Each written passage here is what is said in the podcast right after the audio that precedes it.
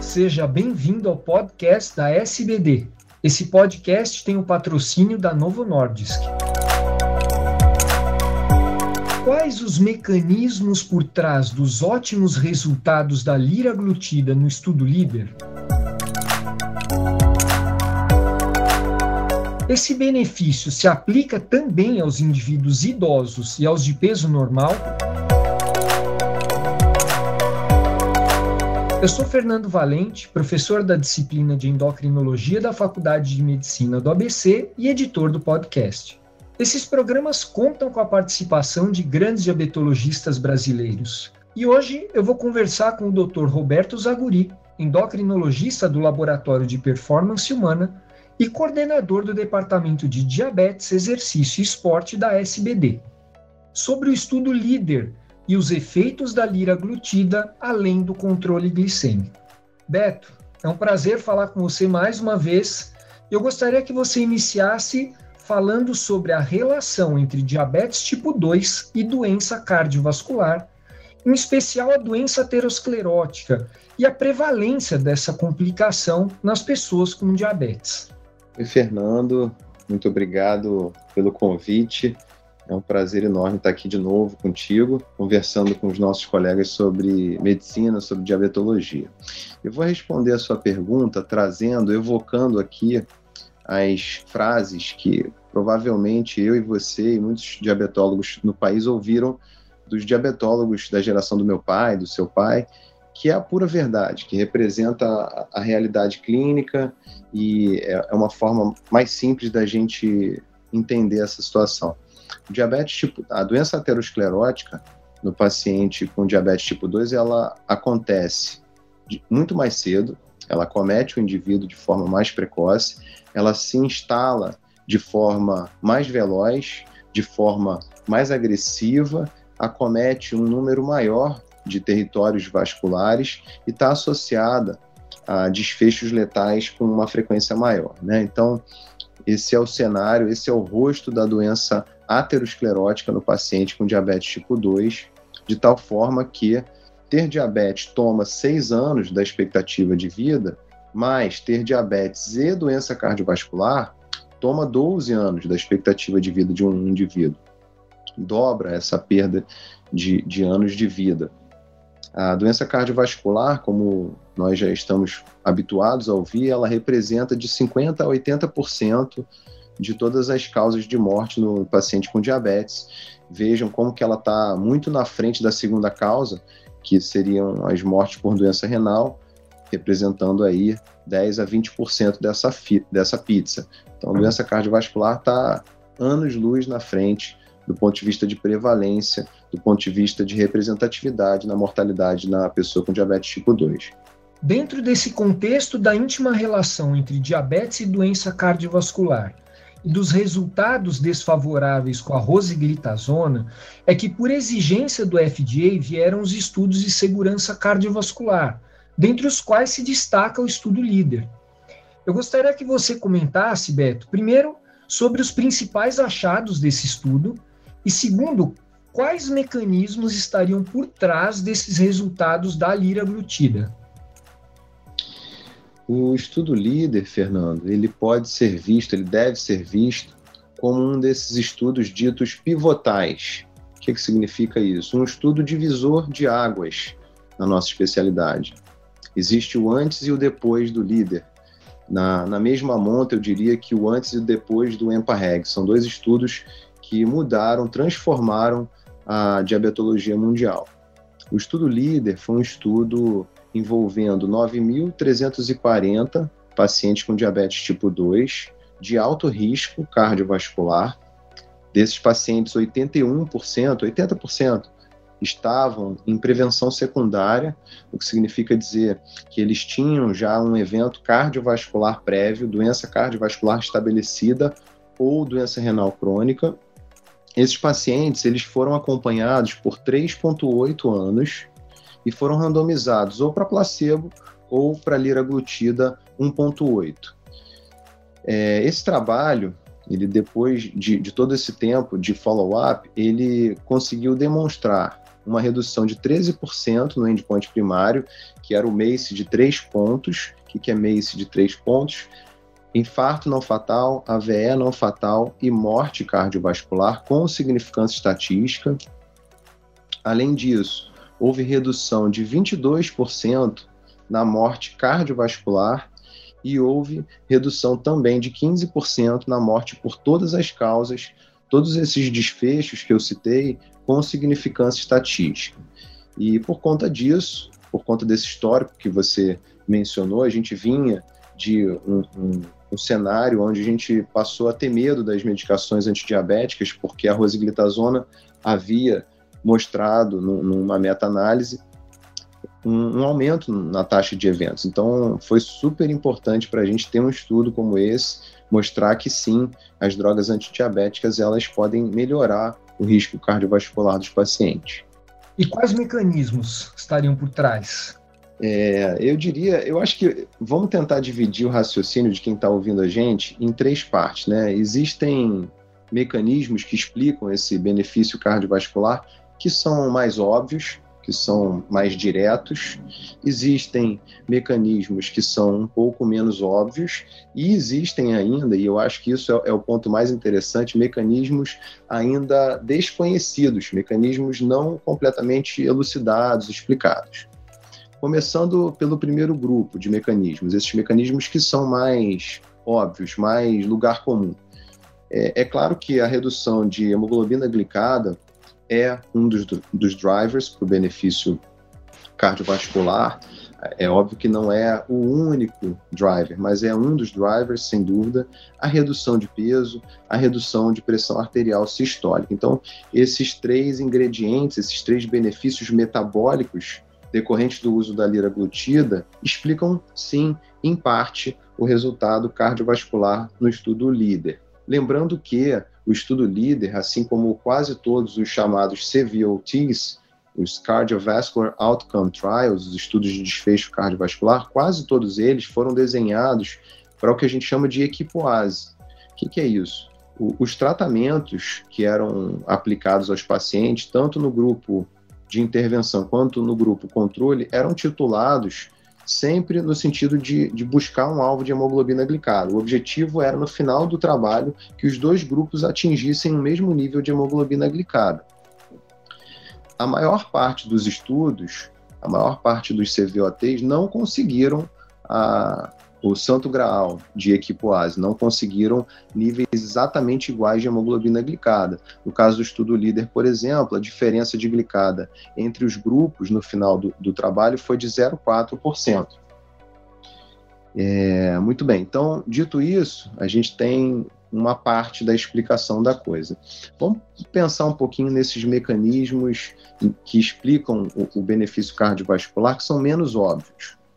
A gente tem que pensar primeiro em quais tecidos corporais nos quais há expressão do receptor de GLP-1, porque obviamente o agonista do receptor de GLP-1, como é o caso da liraglutida, vai exercer os seus efeitos através da ligação nesse receptor e isso desencadeia uma resposta intracelular downstream que vai culminar com os potenciais benefícios cardiovasculares. É, então, seguindo essa linha de raciocínio, a gente tem expressão do receptor de GLP-1, em primeiro lugar, na musculatura lisa do endotélio vascular.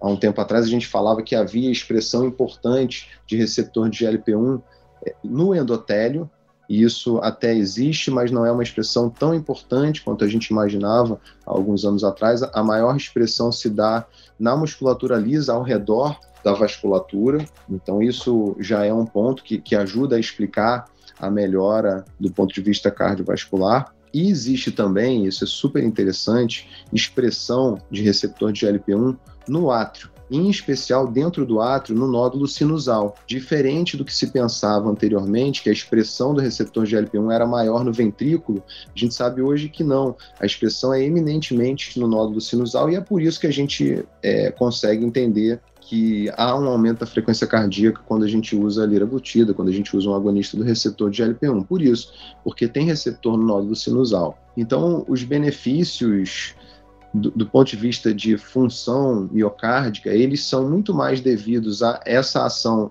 em musculatura lisa do que propriamente um efeito direto sobre o ventrículo.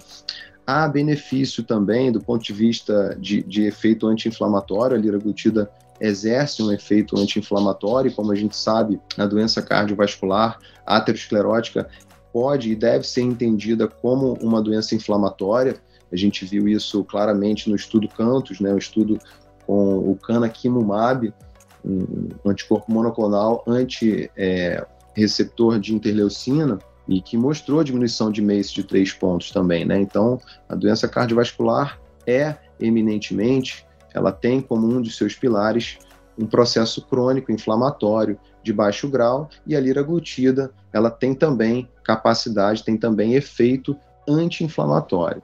Então, esse é mais um dos mecanismos, não dos mais óbvios, que pode explicar o benefício cardiovascular. Mais um item na nossa lista. O uso da liraglutida, ele aumenta a expressão da óxido nítrico sintase endotelial. Aumenta a expressão dessa enzima que sintetiza o óxido nítrico e há, por consequência disso, um aumento na biodisponibilidade de óxido nítrico. Então, existe um efeito também vasodilatador coronariano, vasodilatador sobre a microvasculatura, microvasculatura miocárdica, e isso pode trazer também benefício cardiovascular. É, uma coisa interessante, e aí a gente já caminha para essa terceira caixinha aí, essa terceira subdivisão de mecanismos que explicam o benefício cardiovascular da liraglutida, Curiosamente, existe efeito da liraglutida mesmo em tecidos que não expressam o receptor de GLP-1. O, o GLP-1 endógeno, ele é metabolizado, vamos dizer assim, ele é degradado, vamos dizer assim, classicamente pela enzima DPP-4, como todos sabem, né? A DPP-4 inativa o GLP-1 endógeno em 1 minuto, 5, 7 minutos, e vai formar um subproduto que é o GLP-1 936. É um fragmento de GLP-1 endógeno. Além disso, o GLP-1 endógeno ele sofre a ação de uma enzima chamada NEP, que vai formar um fragmento, um subproduto de GLP-1, que é o GLP-1 2836. Esses dois fragmentos do GLP-1, eles também são capazes de gerar transdução de sinal, em especial dentro da mitocôndria, melhorando o metabolismo energético, metabolismo mitocondrial, e isso se dá independente do receptor de GLP-1. Isso serve para sinalizar que provavelmente há uma série de caminhos metabólicos e que podem explicar esse benefício cardiovascular da liraglutida e que a gente ainda não tem total conhecimento. Tá certo. Bom, o líder foi apenas um dos vários estudos de segurança cardiovascular. Como ficam os dados analisando-se o conjunto de estudos com a classe dos agonistas de receptor de GLP-1? É, Fernando, para responder essa pergunta, eu acho que, que vale a pena a gente citar, a gente se apoiar em uma publicação recente, uma meta-análise, que estudou exatamente o cômputo final, o compilado de todos esses trabalhos, de todos esses CVOTs que foram publicados nos últimos anos, envolvendo os agonistas do receptor de GLP-1. O primeiro autor, eu vou me arriscar aqui a, a falar o nome dele, é Soren L. Christensen, e essa publicação, uma publicação da Lancet, da Habits Endocrinology 2019, é uma publicação que eu recomendo a leitura, eu deixo aqui como sugestão de leitura. Nesse trabalho, nessa meta-análise, foram compilados dados de sete estudos clínicos randomizados, de sete RCTs, e dentre esses sete, a gente incluiu aí também o líder, é, entrou aqui o Elixa, o Excel, o Sustain 6, o Pioneer 6, o Rewind e o líder também. Um total de cinco, mais de 56 mil pacientes. Essa meta-análise, ela analisou aspectos relacionados à eficácia e analisou também aspectos relacionados à segurança. E ela, é, basicamente, ela comprova que, como classe, como família, a gente pode sim entender os agonistas do receptor de GLP-1 como drogas é, muito afortunadas, vamos dizer assim, para tratamento da doença aterosclerótica. A gente tem uma consistência na literatura as setas todas apontam mais ou menos no, no mesmo sentido, todas as setas de todos esses trabalhos apontam mais ou menos no mesmo sentido. É claro que existem alguns trabalhos que a gente pode dizer assim que foram neutros, como é o caso do Elixir e como foi o caso, por exemplo, do Excel, mas em, em linhas gerais, eu acho que como mensagem-chave, a gente deve guardar que agonistas de receptor de GLP-1 diminuem MACE de 3 pontos, isso se dá de forma consistente na literatura. Eu diria que cresce um aspecto que, que é muito interessante, a meu ver, que é a capacidade redutora de é, AVE. Isso eu acho que também é uma coisa que está crescendo, a VE fatal e a VE não fatal, principalmente aí os dados do Sustain 6 e do Rewind, e a gente não está aqui exatamente falando disso nesse momento, mas eu queria destacar também o, a eficácia do ponto de vista de, de desfechos compostos renais. Nessa meta-análise, por exemplo, houve uma redução no cômputo final de 17% no endpoint composto renal. Qual seja esse endpoint composto renal? Diminuição de clearance de creatinina, nova macroalbuminúria evolução para doença renal em estágio terminal e morte por causas renais. Então, isso significa dizer que é, você adicionando um, um agonista do receptor de GLP-1 ao tratamento do seu paciente, você vai colher benefício em doença aterosclerótica e também vai colher benefício do ponto de vista de desfechos duros renais na ordem de 15, 20%. Baseado em todos esses achados, onde os agonistas de receptor de GLP-1 se situam atualmente nos guidelines de tratamento do diabetes tipo 2? Eu vejo, Fernando, um, movimento hoje condizente entre todas as principais entidades representativas de classe na área de diabetes, a ADA, a ACE, a própria SBD agora em parceria com as sociedades portuguesas de diabetes e endocrinologia, no, no que a gente vem chamando de diretriz luso-brasileira de diabetes, todas essas entidades estão se posicionando de 2019 para cá em consonância e, e vem apontando o uso dos agonistas do receptor de GLP-1, em especial quando você deseja reduzir a aterosclerose no seu paciente com diabetes tipo 2. É, é como se fosse um, um, tratamento baseado em comorbidades. Então, se você tem um paciente com DM2 e que tem como problema principal aterosclerose, que é, na minha opinião, a imensa maioria dos pacientes, né? qual é o problema principal dos pacientes com diabetes hoje? É a doença aterosclerótica, né? É tudo que a gente está querendo evitar. Então, se esse é o problema principal, que você utilize um agonista do receptor de GLP-1 como primeira linha de tratamento associado à metformina ou após a falha da metformina. Então você vai ver que todas as diretrizes de 2020 de todas essas entidades apontam nesse mesmo sentido e eu acho que faz realmente sentido. É, esses estudos foram feitos justamente para isso, para a gente poder nortear as nossas diretrizes.